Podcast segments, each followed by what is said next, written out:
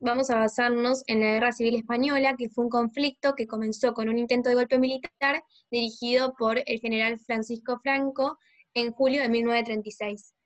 El objetivo era derrocar al Frente Popular y así terminar con la República que estaba en España, pero este intento de golpe eh, definitivamente fracasó y dio, paso, y dio paso al conflicto armado que duró hasta el 1 de abril de 1939. Luz, ¿pero qué estaba pasando dentro de España para que surgiera una guerra? Esto que estás preguntando, Facu, es muy importante. Lo primero que hay que entender para poder responderte esto es el contexto en el que estalló esta guerra civil.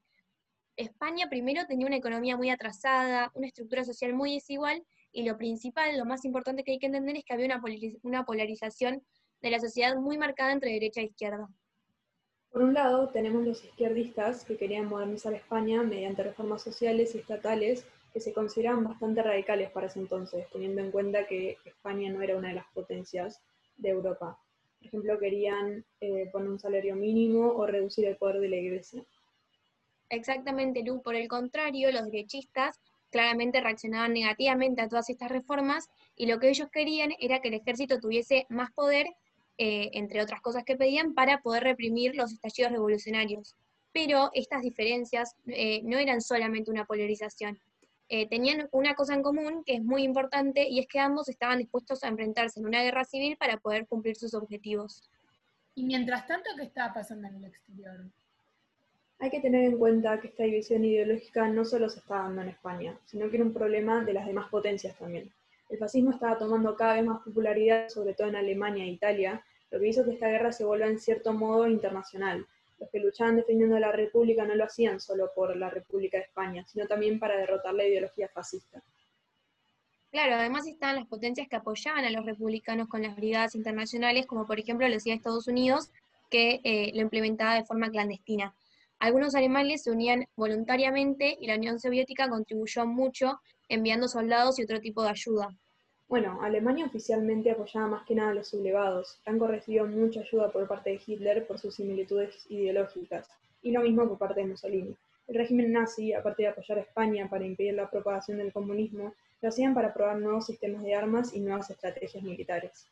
Sí, también participó Portugal, que fue muy importante al principio de la guerra, eh, mientras Portugal estaba bajo el gobierno de Salazar, y defendía fielmente a los sublevados en el Comité de No Intervención, que estaba formado por Gran Bretaña y Francia. Bueno, para agregar, es interesante también que una guerra muestra múltiples facetas con diversos conflictos representados, como es el de la dictadura militar y la democracia republicana, el fascismo y el comunismo, jornaleros y señoritos, o una guerra de religión, que hay que recordar que la Iglesia para ese entonces mostró su tendencia a favor del bando sublevado donde para algunos fue claro y ya se podía notar un estallido inminente.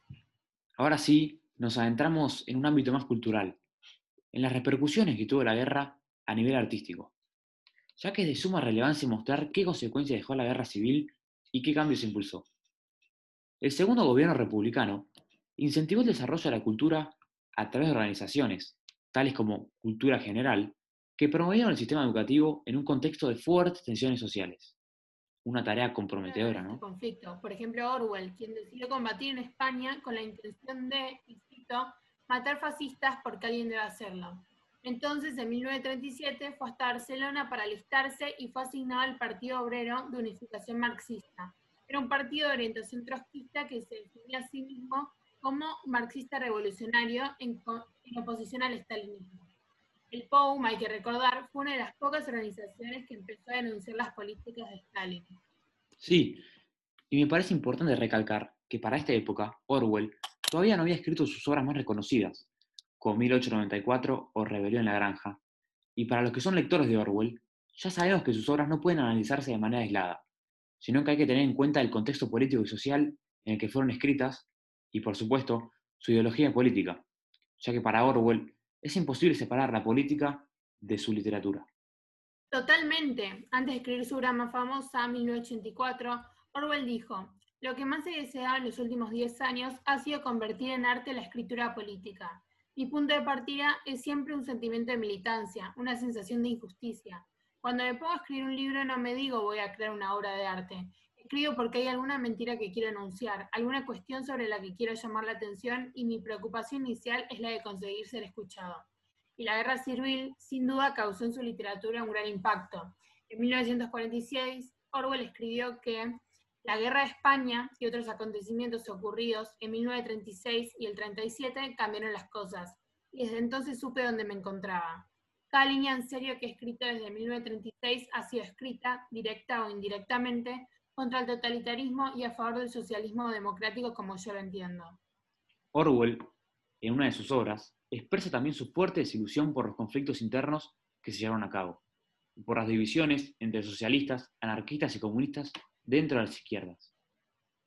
Sí, Homenaje a Cataluña, por ejemplo, es una narración de su experiencia biográfica en la guerra, en la guerra civil, en la que además critica el control estalinista del Partido Comunista de España hasta yendo un poco más lejos, algunos opinan que Homenaje a Cataluña, Rebelión en la Granja y 1984 es una especie de trilogía en la que primero Orwell inicia su relato biográfico en España durante la Guerra Civil, que luego desarrolla como ficción en Rebelión en la Granja. Y al final, con 1984, expone la creación de un mundo manejado por los mecanismos totalitaristas contra los que él lucha. Exactamente. Orwell, al igual que otros, fueron atrapados por las así denominadas brigadas internacionales, grupos de voluntarios organizados y reclutados por internacionales comunistas para poder reunir capital humano en el frente de batalla republicano. Siendo 40.000 los reclutados, era toda una odisea lograr sobrevivir. Paco, una pregunta. Hemingway, por ejemplo, ¿no fue uno de los que también participó, pero de manera menos explícita, es decir, como fotógrafo y reportero? Claro, la Lost Generation fue el grupo de artistas que descubrió que Estados Unidos aquejaba un vacío cultural, pero a su vez una prosperidad económica guiada por los Rolling Twenties. Buscaron en Europa nuevos puertos en un contexto de guerra reciente. Descubrieron y se nutrieron de autores como Marx o Nietzsche. Hemingway, como bien decís Luz, participó como fotógrafo y reportero y escribió Por quién doran los campesinos, una obra muy controversial por reducir el conflicto bélico a una historia de amor cinematográfica donde el protagonista, según las órdenes de la Brigada Internacional, debió volar un puente del bando sublevado. Esto me recuerda al escritor Federico García Lorca. ¿Cómo es que terminó siendo ejecutado por el ejército de Franco? García Lorca, después de su paso por Estados Unidos, donde escribió Poeta en Nueva York, y de su visita por Buenos Aires, emprendió viaje hacia una España devastada por los conflictos sociales internos. Por voluntad propia, decidió visitar a su familia en Granada, en vez de volver y continuar con su vida armoniosa como escritor. Con el pasar de los días, las tensiones aumentaban, y Federico García Lorca tenía antecedentes de declaraciones y comentarios contra las injusticias sociales cometidas por la banda sublevada. Sí, finalmente terminó siendo asesinado en la ciudad de Biznar dos días después de haber sido encontrado por un exdiputado de la Confederación Española de Derechos Autónomos. Ahora, que la guerra civil haya terminado el mismo año en la que comenzó la Segunda Guerra Mundial, me hace preguntarme si tiene algún tipo de relación. Sí, Facu tiene tipos de relaciones, depende de los historiadores en los que nos basemos. Hay muchas hipótesis acerca de esto, por ejemplo, algunos sostienen que fue un caldo de cultivo para cometer atrocidades en masa, otros plantean que las potencias usaban España como un laboratorio de armamento, porque lo estaban usando, estaban usando sus nuevas tecnologías en las batallas, por ejemplo en el bombardeo de Guernica, que fue muy importante por la cantidad de civiles que murieron cuando aviones alemanes e italianos arrasaron con esta ciudad destruyendo el 70% de todos los edificios de la ciudad. Bueno, hay un cuadro muy famoso de Picasso sobre esta ciudad.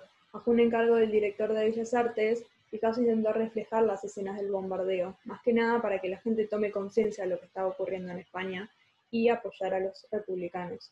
Permaneció en Estados Unidos hasta que en 1981 llegó a España. El pintor pidió explícitamente que el cuadro no entre a España hasta que este país sea una república. Así es, Lu. Entonces el conflicto español generó rápidamente un terror mundial a lo que, se, a lo que podía llegar a venir, eh, porque podría explotar un conflicto por toda Europa, mostrando que las potencias estaban preparando para otra guerra inminente y querían estar listos. Pero luego las consecuencias no fueron solo inmediatas. ¿Vos qué pensás de esto? ¿Podemos ver algo en la actualidad? claramente, no podemos decir que esta división entre derecha e izquierda esté olvidada por completo. Hoy en día se notan las diferencias ideológicas y cómo algunos siguen pensando que un régimen fascista o muy conservador es lo que España necesita. Por ejemplo, recién en 2005 sacaron una estatua de Franco que estaba en una, plaza madrileña, luego de 45 años de la dictadura. Un grupo de personas fue a la plaza a protestar contra esto y se pusieron a cantar Cara al Sol, uno de los himnos franquistas más famosos.